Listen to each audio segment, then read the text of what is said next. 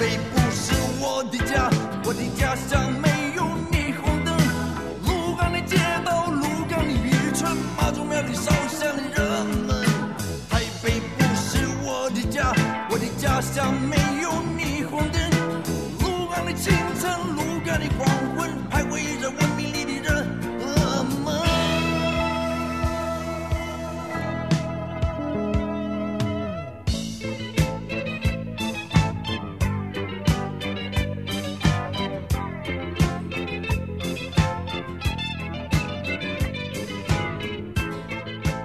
大家好，欢迎收听《无业游民》，我是振宇。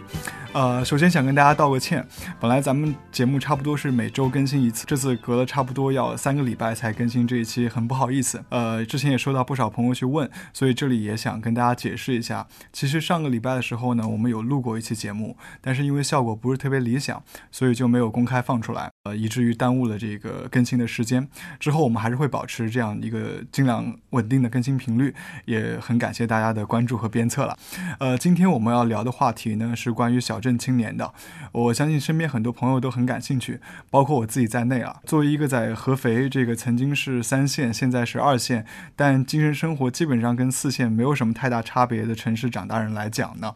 小镇青年在很长一段时间内也都是我的一个自我认同、身份认同的标签之一了。呃，我记得零六年刚上大学的时候，我从合肥坐呃飞机到广州的白云机场，然后从白云机场一路坐车去从广州开到珠海的时候呢，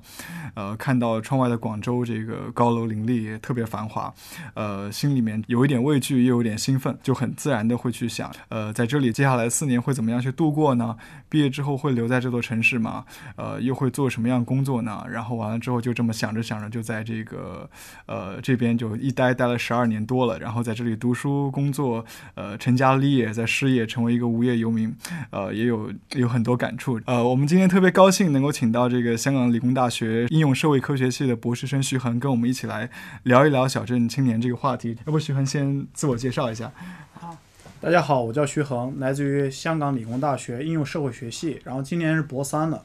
我做的这个研究呢，就是关于这个新兴城镇化背景下小镇青年在这个新兴一类，呃，就这个一线大城市的这个生活和工作状况。今天很高兴参加这个节目，然后、呃希望能够把我自己的一些想法呀、一些东西，然后让更多人来了解。嗯，您的刚刚提到的研究对象是受过良好教育的小镇青年，是吧？嗯，对对对，我的受访对象的话呢，都是一都是接受过这个良好的高等教育，起码是在这种一类大学里面接受过四年的这个本科学习。你为当时为什么会想说去研究这样的一群人呢？啊、这个东西其实也是一个机缘巧合，但是这个事情其实也都是一直对我后期后来一个怎么说呢？一个人生中也都是影响挺大的。就是就是我大学的时候呢，我的室友就是另外三个同学，我们那个是个四人间，然后另外三个同学呢都是这个来自于这个小镇或者是可能还是农村地区的这个呃同学，然后呢。呃，当时的时候跟他们一起在相处生活的时候，各方面其实也是发现，就是他们跟这个城里长大的孩子的话，是有很多方面是不一样，比如像这个消费啊，像这个文娱生活的这个方式。但是后来时候就是平时的话，我们总在聊，就说是男生建立感情嘛，无非就是烟酒啊，再就是一起吃饭喝，也一起吃饭。就后来像这方面的这个，嗯、慢慢的熟了之后呢，呃，有一次在卧谈会的时候，他们就有一个我的室友就跟我讲，他说：“徐恒啊，是这样子，你是真不知道我们从一个小镇地区出来是一个多么难，然后想在这个大城市里面落脚是有很多的困难。嗯其实，在你看来，很多东西能够唾唾手可得的，或者是非常理所应当的，对于我们来说是不叫遥不可及，但是也要花很多力气。他当时这句话其实对我也是影响挺深的，所以我这是我当时想做研究的一个动机啊、这是这就是一个，然后再就是后来来到香港这时候，就像刚才振宇你这讲的，就是说你从这个。啊、合肥从这个合肥到广州这样的一个，就是我们说中国的这种 metropolis，这是一个就是你也是一个 migrant migration 的经历。对，然后呢，我其实也是从武汉到香港，呃，我是一五呃，我是一四年呃，到一四年一五年的时候，在香港这边先念的研究生。嗯然后那一年的时候，其实我当时也自己也体验了一把，就是这个嗯，当 migrant urban migrant 这样的一个经历。对对对然后呢，我的这个呃研究论文这个副导师，他就也跟我讲了一个东西，就是说你要把自己的这样一个 urban migrant 这个经历，跟你研究对象的一个 urban migrant 这样的经历有一个同理性。你要你要去理解一下，这就是我的第二个动机啊。嗯所以这个就这两个因素就导致我当时就特别想做这样的一个研究。然后呢，再就是我我这个研究的话，背景有一个新型城镇化，对，就是这也是国家就是一直在推的一个项目。然它后在跟一般的以前说的城镇化有什么区别呢？嗯，以前我们说的城镇化主要是一个地域的城镇化，比如说就是我们就说的话，就是说一个是产业的呃这个城市产业的现代化、对对工业化，我们就一般工业化，后来就是叫信息化。是，然后再是地域的话，就是以这种以这种呃城市空间，比如说像这个城市的住宅、工业用地去去挤占这个过去的这个农业用地，是吧？然后再就是嗯相当于还有一个东西就在于说是一种生活方式，一种城市化，就是确立一种城市生活优于这个农村生活的一套东西，通过这个城市生活方式去这个构建一个城市优越性这样子的。但是呢，在官方就是现在这个新型城镇化这个舆论语境构建里面，它就可能就说是想做一个人的城镇化，就是希望把这个我们过去说的这个城市中的一个流动人口，把他们也是个城镇化，让他就是，呃，让他们就是定居下来，然后就是开放这个户口的政策，然后包括就是让这个。按我们说，按照官方的途径，这个话话语来讲的话，就是希望这个城镇这这个一个是这个农村的周边地区的农村人口和这个城市中的这些流动人口，让他也能获得跟城市居民一样的这个 citizenship。嗯对，是这。样子。但是我们讲这个新型城镇化，它包括是从农村到小镇，还是说从小镇到大城市呢？这个是有各种呃各种层级的这种流动啊。对这个像你刚才说这个，我从农村到这些小镇，这个是这个是有的，而且也是这个这个我们就说这样种呃宏观就是这个很宏伟的一个城镇化项目中的一个部很重要对部分。对对，比如说像这个，呃，像湖北这地区，因为它本身有地方就是靠近河流和靠近这个山川，旅游资源比较好，它就相当于说在把一些农村地区啊做成这种特色小镇，对。这就是把农村地区的人口把它变成一种城镇，就是小镇的人口。是。然后呢，就像这种小镇地区的呢，或者像是我们直接是农村地区的一些人呢，他到这个，特别是年轻人到这个城市来务工求学，对。然后呢，就是政府通过一系列的这种政策，比如说放宽户口啊，提供各种的这种就业机会啊这些方式，让他们在这个大城市落脚下来，嗯。让他们也是一种就是就是一种层级上更高的一种呃城镇化，对，嗯。就是把他们从这种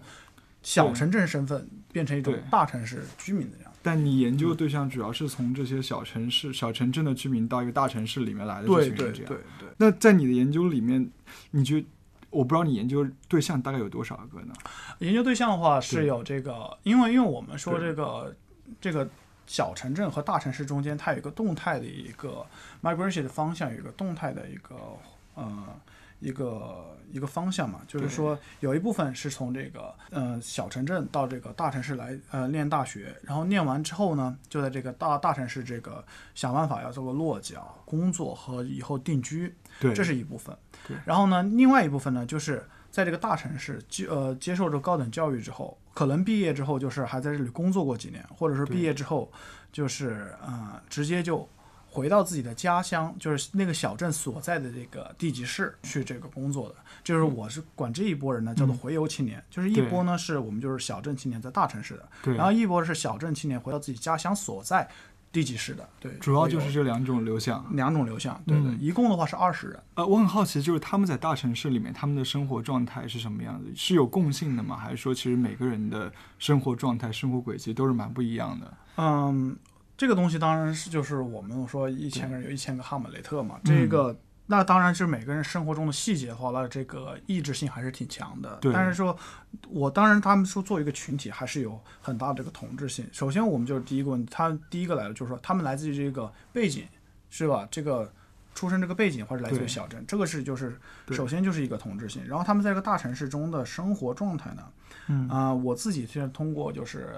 前段时间就是接近于半年的一个在内地的这个调研和访谈，我发现呢，他们在大城市中间有一个有一个共性，就在于说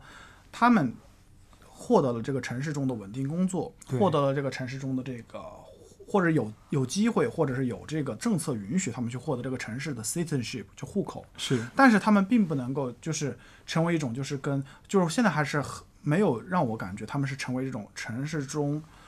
local 这样的一个角色，就是相当于说他们是 urban citizen，但是他们并不是 local，、嗯是这样子的一个状态。你觉得他们有可能成为 local 吗？就像我知道我们港漂很多在香港很多年还是不会讲广东话，嗯还会把自己称为港漂一样，他们会面临同样的这种问题吗？呃，他们其实也是面对这样同样问题，就是说，呃，我在没发现的时候，就是尤其是像这个留在武汉的，因为武汉话本身就是高校这个在这个城市生活中其实是占一个很大的一个，不管是从地域空间还是生活方式上面，还是人群构成，对，这个是占一个很大的一个比重的。然后呢，其实我的这些受访对象，尤其是在武汉的，其实他们就呈现了一种校漂的状态。嗯，我们说校漂其实就分为这种三个方三个方面，第一是这个生活地域的校漂，嗯就是相当于说他们虽然说嗯毕业之后，但是并没有就说是在当地。呃可能是因为是没有这个经济实力，然后就是还是依赖于这个租，就是居住在这种大学周边这种比较便宜的这种呃这种大学生年呃租房租房子住住在大学附近。然后他们住在大学附近有什么好处吗？首先的话就是房价比较便宜啊、我们就说是一个是客观的因素和一个主观的因素。嗯客观因素的话呢，就是这个大学周边的这个房租便宜，对吧？嗯然后呢，这个地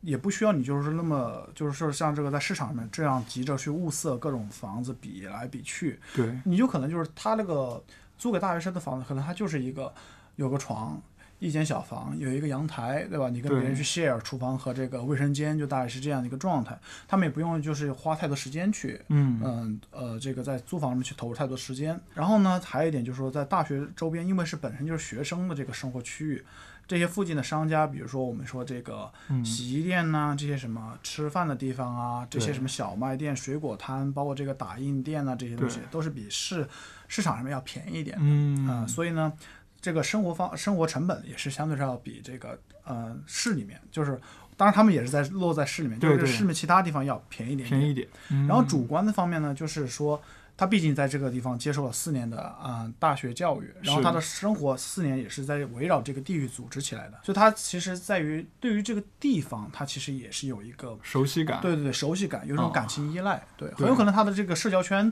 他的朋友都是在也是在这个地方，对嗯，对，就是你你调研的这些对象，其实还都是一些一类院校，就是说我们所谓的一本一本重重点重点本科毕业的对对对学生，对有挺大一部分都是你所谓的校漂这群。对，就目前的状态的话，就是呃，我们说的客观因素就是这个房价高企，是是，啊、然后对还是让他们就是选择是在这个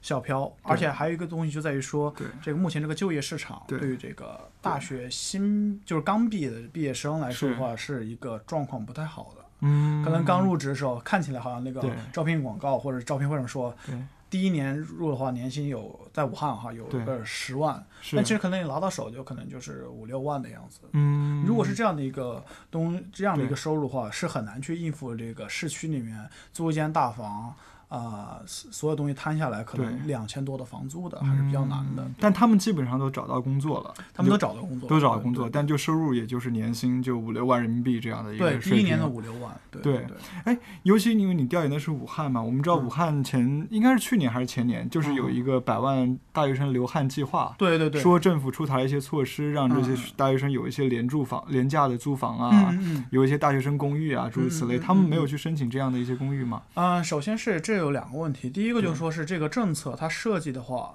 它的出发点和它的执行，嗯、执行实际情况，我们要看一个问题，就在于说最根本的问题就是你要留下一百万大学生，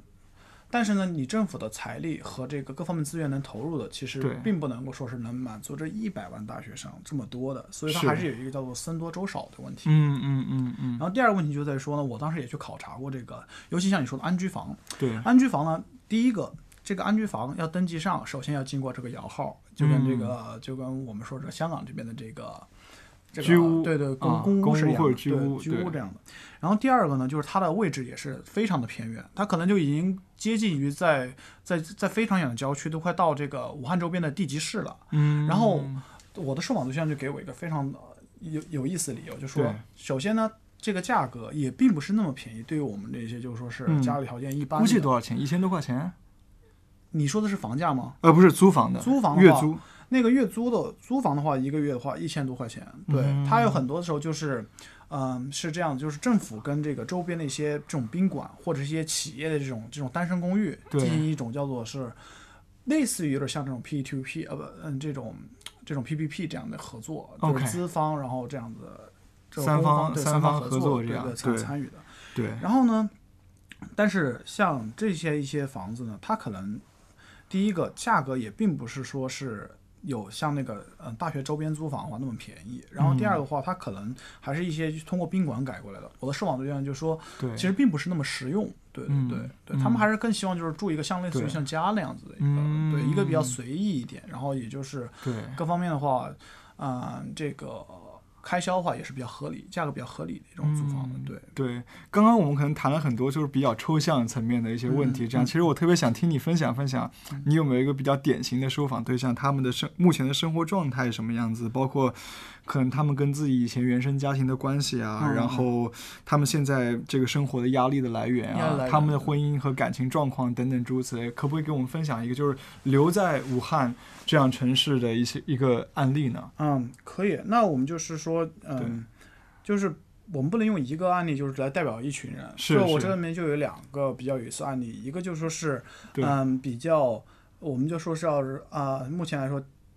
站稳脚跟比较，就是我们从外人看来说比较成功的一个，对。然，后一个就是像目前来看，就是这种我们说校漂这样的一个典型特征是非常典型的一个。我们就先从这个这个典型校漂来讲起对。好，嗯。这个典型校漂呢，它是它是我这个受访对象呢，他是来自于这个呃，他老家是这个湖南的这个湘潭市，嗯。对。然后呢，但是湘潭周边的，也就是湘潭市周边的一个也是像小镇，嗯，对他通过考取大学呢，是在这个武汉的这个华中师范大学念书的。嗯。然后大学毕业之后呢，就是嗯，从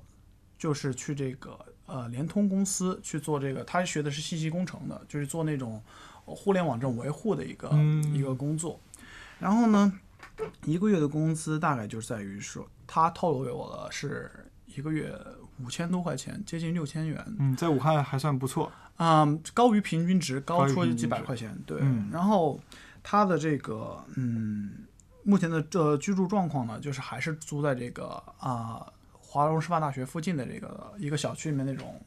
啊，这种大学生租房里面，对是这种业主呢用那种隔板隔出来的汤房就就是类似对香港这种对汤房的对感觉，就是里面的两间卧室可能就贵一点，一个月要一千多块钱。哦他那间房就是用那种把那种呃把这种客厅用这种隔板隔出来，对对就一间很长，看起来很大，但是特别长的一间房，嗯对，这样子的。对，嗯，然后我当时问你是一直住这吗？他说他从大学毕业之后就一直住在这间房里面。嗯他说第一个房东也到现在还没跟他涨涨房租，嗯然后呢，在整体来说的话，他说就是周边也比较熟悉。对嗯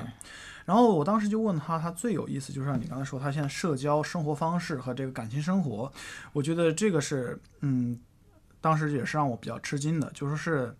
他现在，我当时就问过我说：“我说，那你现在在大学，就是你现在这边大学毕业这么久了，他是一五年毕业的。我说这毕业这么久之后，你的社交状况怎么样？”他说：“第一个还在跟这个，嗯，他以前是在这个学校里面呢，是一个，呃，相当于说是一个吉他协会的，对，一个是成员。他就跟这，他其实毕业之后呢，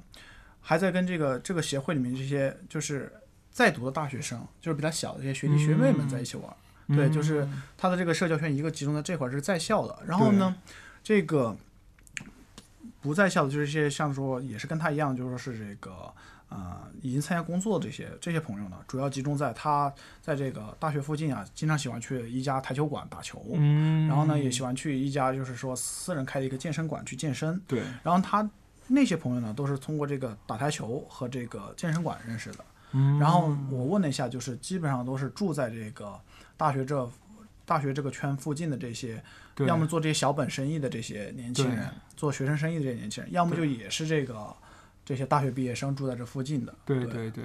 他就所以会你会发现他社交圈其实也是一个校漂，就是我问他说：“你这身边的交往朋友有本地人吗？”他说没有。他说：“这怎么可能会有本地人？我工作的同事也都是外地的，对外地的，然后来在武汉这工作的，也都可能是很多的大学生或者是嗯。那些就是也是外地年轻人嘛。对对对对，然后呢，他的这个你看到我刚才就介绍他社交圈的话，其实也是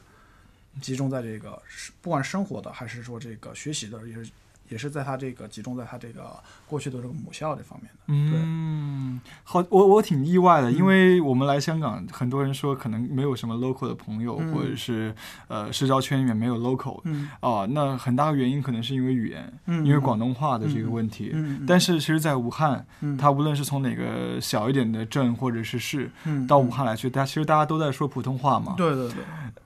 就是当语言不存在问题的时候，他们还是会没有一些本地的朋友。这种本地人和外来人之间的分野，在说同样的一个语言的情况底下，还是会这么明显吗？这个话我们就是在讲，就是是一个，啊嗯、这也是跟那个社会学每个阶层再造是有关系的。就是阶层再造，就是有很多的机制了。比如说像我们说大学之中，其实就你会看到，虽然说大家都讲了普通话，接受是一样的课程教育，对，但是在这个生活方式上面，你就会看到，就是首先本地的，尤其本地中产家庭，他可能就他的学他的这个这个家庭出身的孩子，他可能就不太会去想，就是参加一些就是说像这种农村或者小镇来的一些同学，他们参加一些呃活动，比如说就我来举个例子，就是像农村或小镇同学出身的，都一般喜欢参加就是像学生会组织、学生干部或者一般是像亲志这样的一些组织。但是呢，像这种嗯，这个我们说的这种城市中产家庭出生孩子，他可能第一个他自己就本身就放浪形骸，他就喜欢就出去晚上就是 pub 啊，对吧？出去唱 K 啊，就嗯嗯嗯，就是有一些消费的一些文娱活动，嗯然后再然后再的话，就在大学里面，他可能参加也是一种，比如像动漫社呀，像一些就是说什么这种话剧社呀，这种比较我们叫做 petit bourgeois 这样子的一些东西的，对嗯嗯嗯。小资一点的这些生活方式或文娱方式，这你会看到就是。这个这个叫文娱方式，它是一个社交的很重要一部分。对我们看到这社交其实就已经出现一个很大的分野，对，对吧？嗯，然后呢，我们再看到就业，对，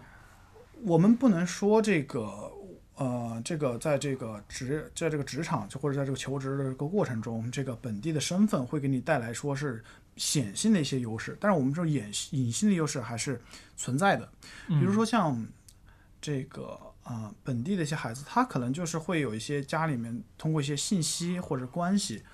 呃的一些优势，他可能会更容易的获得一些本地的一些这种我们叫事业单位，嗯，公务员或者是这些嗯这些我们叫做是这种嗯、呃稳定工作的这样一些机会，对对他们可能更集中在这些是，职职业领域里面。然后我们来看看，就是像这些小镇青年或者是农村毕业的这种我们叫 urban migrants，嗯，他们在这个大城市里面嘛，他们参加去接受一些工作呢，可能就是首先会是一些就是私企多一些，对然后或者是一些国企里面的一些 contract worker，就是一些嗯合同工啊，嗯做这些东西。对对所以所以说我们就会看到这里面在求职上面，这也有一个分野。对所以你看，就是大学社交，这就已经是一个里面有一个分野之后，再嗯到求职的时候，这个职场它又有一个分野，这就会导致就是说，那他这个生活圈里面的这个人人的构成，它就会有很强的同质性嘛。嗯，虽然说没有一个就是，显性的因素在，对，我们就是像这个广东话和普通话之间的这个或者生活的这个 ideology 的这样一个是东西是在后面影响，但是我们看到这有很多隐性的因素也是在嗯。导致这样的一个分野。对对对，嗯，其实挺好奇的，就是在那些留下来的，嗯或者甚至于说那些离开武汉的、嗯呃小镇青年里面吧，其实他们的家庭原来都是什么样的？家庭的话呢，就是我就是这个东西也是一个，他们有一个常态，叫做叫做说，嗯我们经常说小镇，小镇的话，它是坐落于其实也是在我们就说是传统意义上相对于城市一个农村地区，嗯，就是叫城镇地区，城镇地区，还不算农村，对就比如像城乡结合部，对对对，比如像什么什么镇什么镇这对对对对，甚至于一些四线、五线城市，对对对，或者什么县下面的一个什么区那样子的，对吧？对对是对对你说像这些地方，是，嗯，像这些小镇的话，它它这个其实父母的话，大一般都是集中在一种，首先就是小镇地区这种我们叫做是稳定工作或常态化的工作，其实不是很多。嗯，就是你你比如一个镇的话，它的一些市乡政府啊，一些什么一些对就是说或者老师什么的，对对老师的这个这个首先名额就比较有限，嗯，很多家庭其实它也是一种叫做是外出务工的，也是对。对外出务工，比如说，但是他们就不能，你又不能就是说是一种很严格意义上的农民工，但是他们的家庭可能也都是一些就是外出务工的，或者是过去有外出务工经历，然后后来赚了一些钱之后返乡了之后再做一些小本生意的这些家庭嗯，，就在当地其实还算是小康之家，至少，啊、就是我们就是说，呃，不愁那碗饭吃，对，嗯。我们可以这样讲，就是叫做是一个稳定的家庭吧。嗯嗯对。嗯嗯。嗯，那像那些离开离开这个大城市的，你有问过他们，就是他们会因为什么样原因觉得不想在武汉继续待，或者不能在武汉继续待吗？其实不能在武汉继续待，或者不想在武汉继续待呢，有两个因素。第一个的话，就是说，像小镇家庭的话，其实他在很多的一些就是关于子女的一个以后的发展上面，还是跟农村家庭其实也有很多方面很相似，就是在说希望自己的孩子有一份体面的、稳定的工作。对，而回而像我的受访对象，他们如果在接受的一类高等教育，回到自己的家乡所在的中小城市，尤其是考公务员的话呢，他们的这个文凭是这个地域发生变化之后，他们的文凭是有一个更加的被认可的，嗯，因为在这儿他就会给他提供更高的这种竞争优势，对对吧？一类大学的话，回去对很有可能就像一些一些这个公务机关，他进去的可能就有一个嗯比这个普通的这种呃这种高校毕业的可能待遇要稍微高一点，对吧嗯？尤其是像研究生，我就有研究对象，他们是一些一类大学毕业之后又在自己的又继续就是保研了，或者是继续考取自己本校研究生，念完研究生之后回去之后，很有可能回去。就是进入公务机关，然后在里面又是现在就是一个副科级待遇，嗯对，就是这也满足他们这个家庭的一个呃要求。然后呢，再还有一点就是说离开很大的原因就是可能我在我在武汉可能是我随便打打比方可能嗯。是第五级，但是我到了回到家乡可能就变成了第二级甚至于第一级这样，嗯就在回乡反而实现一种阶级上的流动，呃就是一个一个往回走的横向往回走，实现了一个纵向的往上升的对对状态，这样这是很重要的一个离乡的原因，呃返返乡的原因，返乡原因，这就叫我们就说是，对虽然说中小城市现在也在推这新型城镇化，但是它还是这个是个隐性的一个吸引的一个对，一个因素。然后呢，在大城市也有一些排斥因素，比比如像我们刚才说的，他们虽然说可以在这边稳定的工作下来，但是呢，其实在这个生活啊，包括这个社交各方面，其实还是一个很边缘化，或者是一个很很那种就是另外的一一个群体。对对对，我们不能说他们是被歧视，因为这里面没有一个明显性的像这种种族歧视这样的，是的是的，没有说这种文化构建上歧视，是的，嗯、就是一种边缘化。然后呢，再加上就是这个新型城镇化本身政策上面设计也是有一点点问，也是有这个嗯有一个有一定的缺陷和问题的，嗯。给这个房价高企制造了一个这个空隙或者机会。嗯这几年嗯武汉那个房价也是翻番的涨，对对，这个东西以及随之而来的各方面生活的开销，对这个上升呢，也是一个叫做是对一个把他们从武汉推出去一，个推力，一个拉力，对就就回去。最重要的嘛，你觉得除了这个原因推力和拉力之外，还有有没有一些其他的因素嗯，在你调查的这些受访对象里面？这个东西其实。呃我现在这这些也是刚刚收回来这些数据，然后呢，我也在跟我的老板在进行一些就是这个解读，然后我们其实发现还有一个特别有意思，就是说回乡的这些不不叫做回游的这些青年里面，可能以这种女性居多。嗯第一个就是传统这种家庭里面，就是觉得女孩子毕业之后就需要稳定，要赶紧成家，对，然后再特别有意思一点就是，他们往往是为了迁就自己的感情，就是嗯。自自己之前在高中交往的男男朋友呢，就对。可能就是一直在交往，然后现在就是已经是自己的未婚夫，或者说嗯。已经就是定下来就想结婚。对，然后男孩子呢，就可能之前不是一类大学的，可能就是啊、呃一个二本或者师范学院的，然后呃就在自己的这个家乡城市在这工作，嗯。然后他们就也在迁就自己的这个伴侣。嗯就回去的。对，这也是一个。嗯当然，我们就说这个东西具不具有代表性，这是一个这个时候值得商讨，要去跟嗯这个现有的一些理论，对呃，和这些研究进行一个对话。对但这也是一个我发现的一个特别有意思的因素。嗯，对，这个很有意思。那我其实很好奇的就是，刚刚我们讲到一个在城市生活里面，就留在大城市里面嗯的一个生活切片，这样。其实我蛮好奇，他们回到家乡之后，他你有没有这样的一个例子可以跟我们分享一下？他们回到家乡之后的一个生活的状况是什么样子的呢？嗯，回到家乡之后的呢，呃，我的这个受访对象，他们因为是这个通过个人的一些呃这个 social network，就是找到了一个就是在当地也是比较好的一个机关，它这个是就是我们这个央行在这个、哦在那个市的这个分行，对，然后呢，他们这个这个这个呃中央这个直派机关呢，他们这这几年也本来就是在这个上面也在提倡，就是要大胆启用新人，对吧？嗯嗯嗯，要更新换代。他们这个就是这两年招这个大学嗯毕业生，尤其一类大学毕业生招了很多。对，然后呢，我发现就是在这个单位里面，他们有一个共同的一个生态，就是自己了，嗯，自己怎么说呢？就是回到这个单位之后，嗯，有一个短短期的一个满意感、一个确定感和一个长期的一个不确定感之间的一个矛盾。嗯短期的这个满意和这个确定感呢，就是在这个短期之内，我的这个收入提升和这个职业职场晋升，我自己擅长的就是很简单一点，就是我去做报告，去下面做调研，去这个做这些啊、呃经济形势发展这些这些这个文件啊和这些来解读，这是他们就是这个本身自己有有很强的这种专业知识，对，这个是能够帮助他们就很快的从这种，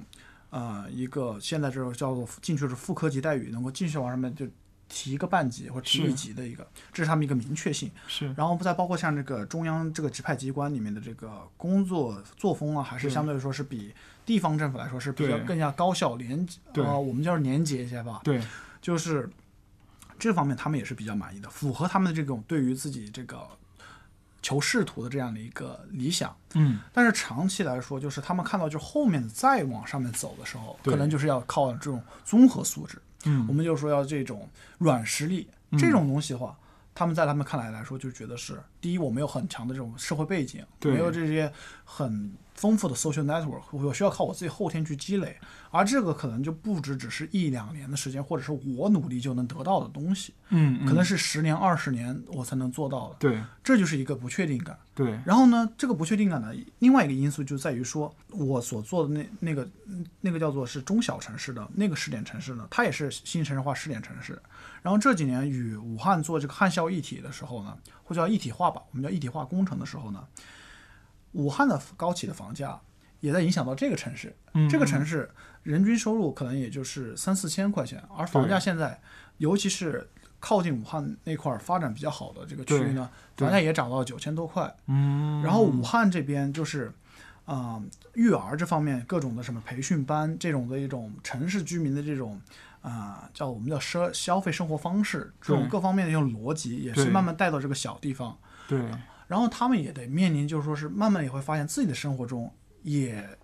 在面临的压力，跟自己之前在武汉的有些类似了。嗯对，所以他们这也是担心，就是以后对我的这个晋升，我这个收入赶不赶得上房价的涨但他们只要自己有在那边有房子，他们自己应该就还好吧？对啊，但是他们就说是很简单一个，就是对我家的话是在这个市下面的一个县，或者是周边的哪个镇。对我是我以后成家立业，不可能说把我的小孩放在镇上面去接受教育，嗯我肯定是成家立业是得在这个市这个好的地段买了房，再让小孩去这所中学上学。我让我的老老人去这家医院去去就医、去巡诊、去干去就诊、去干这种事儿。对对，嗯，其实我自己还蛮好奇的，就是他们的这个精神生活。嗯啊，因为我自己让我感到很痛苦的，包括我回家呃回合肥啊，现在上二线城市，但我刚刚说它其实精神生活跟四线城市也没多少差别的这样的一个地方，嗯他们会在精神生活上感到很痛苦吗？或者觉得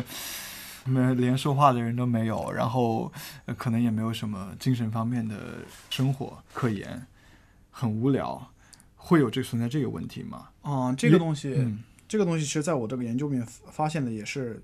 有，而且是这种精神上面，尤其是自己是本地人，对，但是会发现就是反倒现在越来越跟自己过去在本地的 peers 就是这玩伴没有任何的共同话题了。回去之后也他们其实就有点像在大城市工作的，或者像是沿海在海外上学的这些年轻人，回到国内之后被七大姑八大姨一通催婚催问问工作这种一问了之后，就是对。不想回家，他们也有这样的想法。对，首先呢，第一个是在武汉的这波这个这个同学，我有一个受访对象，他当时就给我举了一个非常有意思的例子，就说，我问他，那你为什么不回去工作？他说很简单，精神世界不在一块儿。嗯，我回去的时候，我在大学时候，我周边有很多的一些朋友是 LGBT，嗯但是我回去的时候，跟我的家人或者跟我一些朋友在讲这个这些，就是说这个社会上面一些新的群体，对，他们会用一种非常难以置信，就像听到有天方夜谭那个态度嗯。来来跟我讲，然后在后面之后就会来警告我说什么，我不希望我的孩子以后会是什么是 LGBT 啊这些东西。对对对对，然后他就会觉得自己其实是在给大家分享分享一个自己在大城市中的一个新见闻，以及这种社会上的一个新思潮，对。但是就莫名的遭到一种就是说不理解，嗯对，这是他当时就跟我说，就是为什么不会回去一个精神世界上面这样。对。然后至于说回游青年呢，尤其他们进入到这个公务机关的时候，我们就是有一个叫做代际矛盾，就是嗯。新同事跟老同志之间的这个呃这个这个在生活方式上面的一个一个分野，其实这是非常明显的。老同志呢，首先第一个，人家有有家室，然后再然后再加上就是说他们是。我们就说是这个过去这个六七十年代走来的一批人，是的是的，可能平常的文娱生活方式就是一起约的饭局喝喝酒，对对对再要么就是就可能约着就是打个麻将，是对吧？或者是就是一起去 KTV 嘛 KTV 洗个或者洗个脚，对吧？就是这 样子。对对对，但是呢，在我的这个受访对象，尤其是这个当时就是我说那个央行那个在那个市的支行的这些这些这个年轻人来说，他们就反倒这样的环境导致了他们这些年轻人可能在不同的科室。他们自己拉了个微信群，自己组了一个小小的一个小团体，嗯，然后他们这些年轻人呢，自己会平常就是组织一些什么去 KTV 唱歌呀，去嗯郊游啊，包括去这种对呃分享，就是约着去看电影啊，是就是。他们会形成一个就世代之间的分野还是很严重的，很严重的，对对对。嗯，而他们还说了一个东西，就是回来之后发现，嗯，大家不爱看书，嗯。对，或者看那些书也是比较。啊，肤浅的，就比如说都是些成功学呀、什么马云什么什么啊、李开复什么什么那种，是是是是你也应该知道的。是是是是是，其实还想问，就是因为你你的这个研究对象很多都是受过挺好教育的，嗯，尤其他们回到家乡之后，跟他们以前的那些呃儿时的玩伴什么相比，你会觉得就是教育这件事情，嗯对于他们在改变他们的阶级方面、改变他们的流动性方面，扮演了一个非常重要的角色吗？嗯，我们现在就是说这个流动性的话，有一个主观上面的流动性，就是我们是 class identity 这样的一个东西，就是叫做阶层认同、阶层身份认同。然后也有个客观，就是说我们是用这个收入啊、职业呀、生活方式啊、文娱消费啊这些方面来定义的一种客观的这种阶层流动。对，嗯，我就是在跟我的这个受访对象在交谈的时候，其实我这些问题都是开诚布公的跟他们问的。然后他们就说，接受高等教育当然是改变了他们这个阶层流动性。他们就现在肯定是不会认为自己是一个，就说是嗯，当然他们就是给我了一个就是说一个很笼统的概念，就是说自己目前还是一个工薪阶层。嗯，对但是在谈到这个 class identity 这方面的时候，对，他们就会强调，就是说，我跟这个儿时的玩伴，或者跟就是说，只是在城市里面打一份工、做一份工的这个，可能教育接受，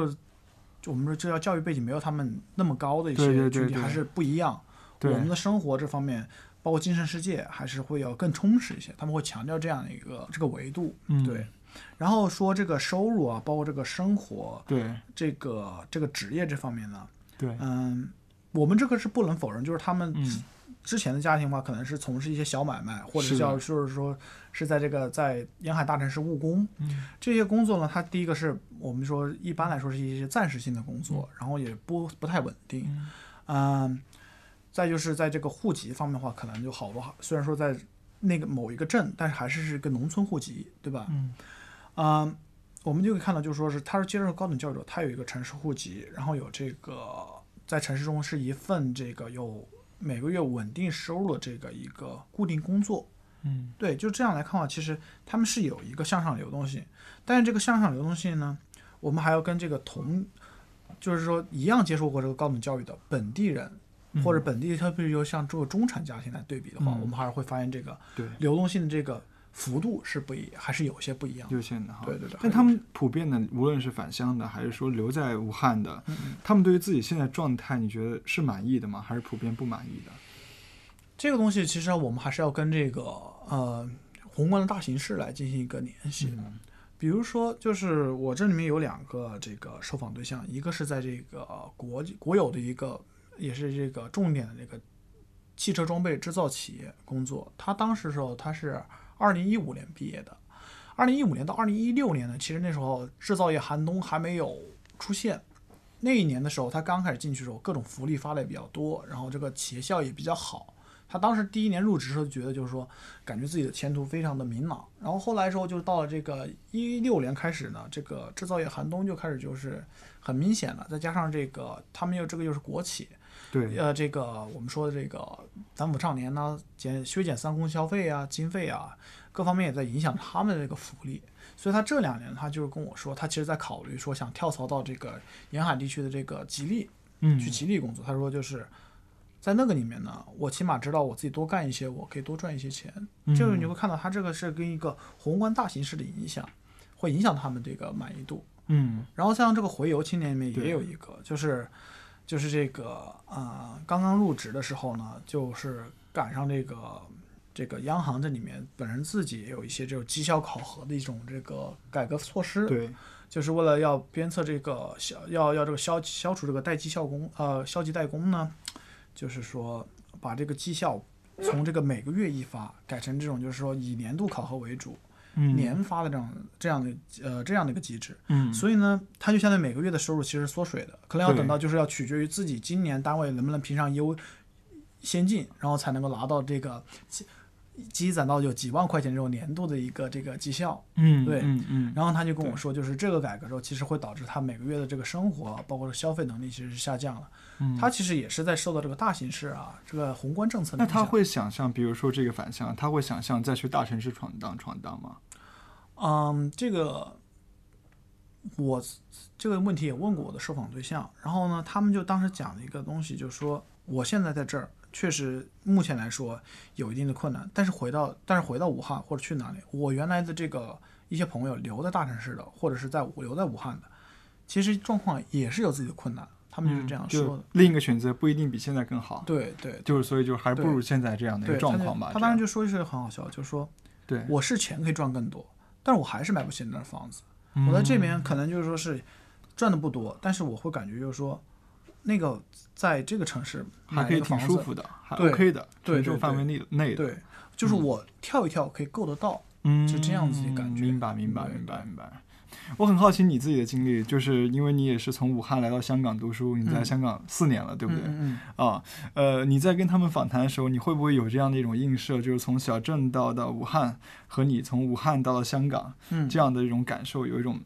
交错感？对，有啊。有，这个也是我的副导跟我当时就强调，就是说是如果要做定性研究，你要有一种嗯反身性，就是通过你研究对象的一些问题啊，反身到你自己的这个上面来。我当时就看到，就是说，其实，在他们身上的一些这种我们叫做选择呃去向的一个纠结，其实也在我身上也反映的也是有的。对是，就是说你回去的时候，就是虽然武汉这几年势头也很猛，但是我每次回去的时候就感觉就是在香港，或者是哪怕自己就是之前去了很多一些国外的一些地方，就会发现，比如说我就举一个很有意思的例子，就是说那边的大家就是去剧院呐、包括就是去一些公共场所去享受一些文娱活动的时候，嗯，这个秩序感和一种就说是仪式感的一种嗯会更强一些。而在武汉的话，可能虽然说这几年那边的艺术节呀，这个这种高高雅音乐啊，包括这些高雅艺术啊，办展呢、这也很很多，但是大家可能还是刚刚开始建立这样的一种文化消费习惯，嗯和还有各方面的话，有一种体现一种我们叫做是嗯。呃文娱消费杂食性的这种嗯，嗯。这种这种一种这种纠结感，就是原来是一种比较接近于就是比较接地气的一些消费方式，对。然后现在是一种突然要去让就是要去尝试去去接受这样一个新的一些是呃一种或者高雅一点的这种呃消费方式的文娱的这种方式的时候，有一种叫做我们说什么叫做违和感吗。违和感，对 违和感，就是就是会你会感觉就是总是感觉有哪里有点不对不对劲啊对对，哪里有点不对劲，对。嗯，就好像就是咱们合肥有一个这个，我不知道一个特别有名的建筑，就是模仿那个凤阳花鼓一样嗯做的那个、那个那个那个建筑，在嗯。万达旁边。嗯嗯。假设它是一个剧院，我我忘了它是干嘛，但假设它是一个剧院，嗯然后你在里面看一个《天鹅湖》诸如此类的这这一个西方音乐剧，你会觉得是就是特别特别有这种违和感。对对对，那那你之后你会想，就是说会考虑这个留下来还是离开这样的问题吗？香港这边的话，其实我们说留下来，第一个就是说这边的一个竞争压力是比较大的，对，然后再就是说像这个，尤其是在这个高校这里面的话，其实嗯。很多的内地的来这边念博士的，后面有一些研究成果，其实要么是去海外了，要么就是可能回内地去这个高校去，因为现在内地这个招人，就是我们说人才计划嘛，对，也也是很诱人的，很多也回去了。对，这时候留香港的话，嗯，香港这边其实它的吸引力就在于说，它会给你生活中提供很多的可能性，嗯，而这种可能性会让你就感觉就是说，你每天都会有一些不一样的东西去去了解到，或者是去让你就是有新的 idea。对，但是呢，香港有一个最大问题，也是会让我在考虑到底留不留下来，就是这边的一个生活的一个压力和一种和一种就是不稳定感吧。嗯，对其实觉得不稳定感指的是什么呢？不稳定感就在于说，啊、这边我们也知道，就是这边的很多高校现在这个，嗯、对于这种员工的绩效考核是非常严格的。嗯然后，比如说像我所在的理大，其实这些年开掉的老师或者是被解聘掉的老师其实很多的，嗯，你就会感觉就是说，可能前两天或者上个月还在这个课堂里面侃侃而谈的一个教授，可能就再看不到他了。对对对，嗯可能就而且有有我据我了解到，就有更加的残酷的一点，就是有的老师被解聘掉之后，去另外一所教嗯、研究机构或教学机构去聘职的时候，是跟自己过去的学生嗯，同场竞技，哦，争夺一个职位，你就会发现就是对，太过于残酷了。是是对。对 survive 这种模式，打对对对游戏一样，对，在香港这边就会跟很多时候给你感觉就是，大家是穿着光鲜亮丽，然后打扮的非常好，结果就是像一种我们就是说像在动物世界一样，就是那种丛林法则？丛林法则 那样的感觉。这种东西其实是让在我看来就是是一个很难去接受的。对对对。对，那武汉是你考虑回去的一个选项吗？武汉的话，其实嗯。我其实是非常，如果是走高校的话，武汉毕竟一类高校那么多，对然后的话，学生来说就是还是不错的。对，我其实很欣赏，也是很喜欢去跟就是这种有理想，包括有一定思想法的这种年轻人去交流，去跟他们去沟通的。嗯，因为我自己本身也是，嗯，还现在还不够老，还是 很年轻很年轻对对 对我也挺享受这样的一个过程。是然，后武汉的话，它现在这个城市还是在保留着一种比较比较对于外来的那些新事物，还是一个比较开放的态度。嗯，就是希望就是说是，我把我过去就是这个发展这几年前些十几十年之后的东西继续赶上去。他现在慢慢也在改变自己的想法，变得锐意进取。武汉是一个不错的选择，嗯，但是你现在回去的话，其实我不希望自己的可能性那么快的就是结束掉。嗯，对，武汉是一个，但是回去之后可能就是就稳定下来了，嗯，就可能就其他的可能性，比如说你可以再试着去海外去闯闯，对对或者去上海、去北京去试试。对，我觉得就是希望能给自己先有一个尝试一个另外一个选择，然后再来看回武汉是不是必要的。嗯嗯，我有一个纪录片，你不知道有没有看过，就是也是一个武汉人叫陈维军他拍的，叫《出路》，呃，一二年的一部纪录片，选了三个个案，嗯，就是探讨了中国的高等教育的那个片子。我觉得他那片其实主要想回答或者想讨论的一个问题，就是说教育真的在中国能够改变命运吗？嗯，我觉得你的研究也有相似的地方，对对，但你得出来结论可能跟他有一点不一样。对对，他那嗯个就是可能就是直接会反思，就是说高等教育在中国并不能够打破这种呃，并不能改变命运，它还是它反倒成为一种就是 class reproduction 就阶层再造的一个机制。对对。然后我这个里面其实也可以看到，就是说高等教育或者是高等教育包括之后的这个高等教育之后这个参加工作这个 transition，对。这里面有很多的这些小的机制，它也是在再造的一种城乡二元化，对对身份上的二元化对，citizenship 的二元化，生活方式的二元化。对。但是你说教高等教育能不能改变他们的生生活？它确确实实给我的受访对象的这个、嗯都是改变的挺大的。对改变是挺大的。嗯我们就不能否认，这几年高等教育让我的受访对象从一个小镇青年，他去接受了很多社会开放的一些观念，对比如说他就会认同这种。或者是理解 LGBT，或者会理解这种多民族平权，包括这些平权的、女性平权的这些东西，他都接受这是的，个价值观是的。，是的，然后他也会就是是用一个比较，嗯，怎么说呢？嗯，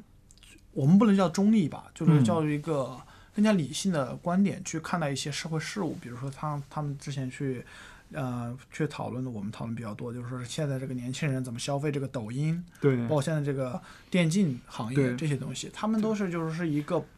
比较呃理性的态度，不像这种老一辈的人，就是说一上来就就是说玩物丧志啊这些东西是批判是是是是，因为你研究对象很多都是一类院校的嘛，那一些非一类院校的小镇青年，你有没有做过一些研究呢？比如啊说职业学校啊，职业学校。这方面是吧？对，或者是一些三本啊，或者是甚至于说二本这样的普通院校的嗯毕业生，嗯，因为我们知道，其实有很多小镇青年，其实也会像深圳三河、嗯三河大神那样的人，也有很多会变成那样子，对，也有很多可能呃一个不好学校毕业之后就去富士康打工的，也有太挺多多对，非常非常多这些呃对象，我不知道你有没有有所了解呢？这些对象，第一个他们虽然不在我这个研究研究这个项目里面，但是呢，我也之前关注过他们。对，嗯，其实我觉得我刚才那个结论就是是是有这样的，就说是优质的或者是良好的这种教育资源，嗯，它可以在一定程度上起到这种改变人生、改变人命运的。但是我们不能忽略，就是说中国的高等教育扩招，其实或者高等教育这个产业化，其实很多时候反映在这种呃职业教育方面的这个过分扩张，以及嗯这个二本、三本的这个扩员这上面的。嗯。嗯，我不能说这些学校它没有存在的必要性，嗯。但是这些学校毕业出来的学生或者青年，嗯。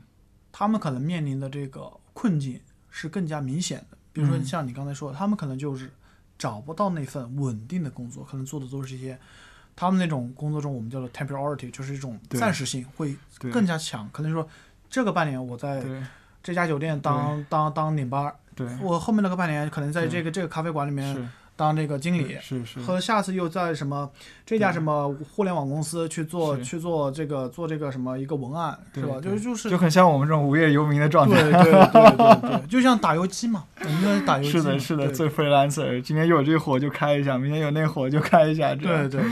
嗯，有一个问题就想问，就是那像现在合肥的话，因为合肥，这几年的势头也是比较猛的，它也是从这个我们过去说这个，嗯、比如像上海人哈，就经常会喜欢损损合肥，是吧？虽然安徽人不仅仅是合肥人，对对对对对对对，这个问题就在这里，就是说，但是这几年合肥其实这个势头也比较猛的。是那作为就是从合肥出来的这个，我们就是说这个，啊、小镇青年。这样党漂哈，就是说你对合肥的现在这个状况是个怎么看法？然后说，比如说像去北上广深，你的这些一些一些认识的呃同龄人，他们是回去了呢，还是说是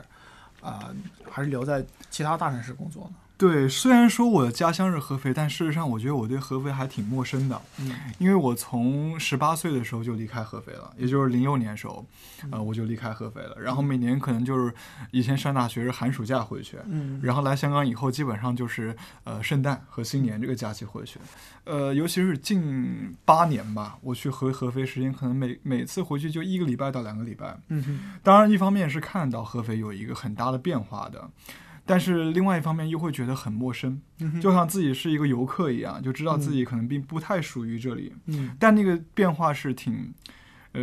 说夸张点，就是你从外表上看的变化是日新月异的。啊冲击感，对，就是说，因为我家住在政务区里面，那嗯又是一个新区，嗯然后从旁边可能没有什么人住，到现在住了很多人，嗯从旁边这个是空旷的地方，现在盖了很大的 shopping mall，嗯呃，对，就是这种变化是非常非常你能看得见的，嗯。这种变化是明显的。但是呢，一方面你去接触到一些人，其实你觉得大家的意识、想法变得其实并不多嗯啊、所以就像我刚刚说说合肥现在是二线，可能曾经是三线，曾经合肥有一个说是最像县中国最像县城的城市，这样、嗯可能是以前我成长的时候那一段时间，它可能是一个更像县城城市。所以就是说我我我的记忆的那个合肥可能还是不像现在这样的一个，比如说发展的特别好啊，或者是盖了特别多高楼啊，但就是精神生活我觉得是没有变的，就是它是一个呃。还是一个我个人觉得还是一个比较闭塞的一个地方啊、嗯然后我认识很多同学，他们要不然在银行，嗯本地人哈，因为我们本地人要不是在银行，要不就是在那个国企，嗯都是比较稳定的工作。嗯我不认识，就就可以这么夸张的说，我基本上不认识有在私企或者是外企的我的同学们。嗯啊、就是然后呢，就是刚刚我提到精神生活的问题，我觉得也是你刚刚说到在武汉的那种违和感，可能在合肥就更加强烈了。对，所以所以这种精神状态，所以我我我开始的时候写，就是觉得它算是一个跟四线的小县城其实差别并没有特别的大。嗯嗯，那嗯我自己感觉是这样这样，所以我觉得每次回去，OK，住的还挺好的，但是会觉得精神其实挺痛苦的。对嗯，对对，这个可能是对我困扰比较大的一点。是这个，其实，在武汉，我自己觉得也是挺明显的。因为武汉虽然说，嗯，我不能说他们叫做精神世界很闭塞，但是他们有一东西叫做楚人嘛。楚人总是有一种就是到了一个地步，他会有一种自满的感觉。嗯就是我的同学啊，或者是朋友，他们之间就是包括有些家人家里面的这些年轻人，就是可能在一个公务机关里面上班，或者现在就是房子也小两口房子也弄了，孩子也有了，然后车子也买的挺好，然后他们觉得哎，这个生活就就是在偶尔每年出国旅游，他们觉得好，这个事情就是就可以这样了，我就不需要去关注一些什么别的东西。我当时就问过说，有没有考虑就说是，呃，学个什么，学个什么，就是一种外语啊，或者是就说是多看一些什么书。他就说啊，哪有那么多时间啊，对对或者说那有什么用啊？对他们就经常会用这样的一些理由来对来来来告诉我，然后我就感觉说，怎么说呢，就是这套东西，如果说你放到我身上，我觉得是很难以置信。嗯嗯，我觉得这挺普遍的，就是在这在合肥或者是比比皆是这样。嗯就这种心态，我觉得是挺普遍的啊，就觉得就这种特别，尤其中国这这段这几年这这这这么长时间，这十几年可能发展的挺好的。对尤其是以前对于香港可能觉得是这个觉得啊还挺不错的，现在看香港算啥呀，嗯 对不对对？对对 对就是你看看咱们这个移动支付多牛逼啊！你看看咱们这共享单车多牛逼啊！对对，你看咱房子住多大，你住对对对对对，你看咱们这房子多漂亮，对住多好！你看要你坐地铁，我那开了好车，对 shopping mall 这这咱们也到处都是，误差呀，这样对对不对？啊，对，所以就这种这种心态，我觉得，尤其最近近几年是是挺普遍的一个心态是挺。普遍，而且还有一个东西就是，你可以从大家的生活方式和体态也会看得出来，就是尤其说，呃，就是留下来之后，然后就是可能在这个公务机关呢这里面上班的有很多的年轻人，其实看起来就显中年态了。对，就像上次咱们不知道你有没有看到，就是一个八零后的一个官员，嗯看上去可能像五十岁的一样，那张照片你有看到是这样？对我一些朋友也是，就原来可能大家在中学的时候就是运动健将，对，然后可能就是他当我那一个同学是后来到这个哈尔滨哈工大去念的大学，然后当时在这个去德国留学和这个回家就是进一个军工国企不错的一个军工国企工作做选择，他选择了后者，然后回来之后就是上班上了几年之后变得大腹便便，然后、嗯。对嗯对对对，其实我自己可能没办法容忍的就是这种停滞不前吧，嗯。或者是说就是特别安于现状这样。虽然说在香港可能很多时候是一种 survive 模式这样，说是在大城市可能是一种 survive 模式，但是我觉得可能年轻人的年轻的时候可能还是会要想去。呃，眼界更开阔一点，对想有更多可能性，对对对对对对，就不想生活是一眼望到头的，是那样就会觉得 so boring。嗯这样觉得很很没有意思。虽然说可能小镇青年的生活是比较安逸的啊，对尤其是可能现在回去家乡，基本上买一个房、买个车都不是什么太大问题。对然后可能你所谓的这个境外留学人士回去，是之后可能也有一个相对还可以的待遇，这样在当地生活可能过得还不错嗯，但是会觉得。我自己个人其实不太能够容忍的，就是这个精神生活上的这种痛苦。对对，虽然说每年回去时间挺短的，但是这种痛苦还是挺挺强烈的。对对，那咱们今天非常感谢这个徐恒跟我们一起分享这个小镇青年的研究，这样也很开心聊的。嗯对，希望以后有机会可以更多的交流。那咱们今天的这个节目就到这里，好，谢谢大家。好，谢谢，拜。是我想象的黄金天堂，故事里没有当初我的梦想，在梦里我再度回到鹿港小镇，庙里膜拜的人们依然虔诚。岁月掩不住爹娘淳朴的笑容，梦中的姑娘依然长发艳空。台北不是我的家，我的家乡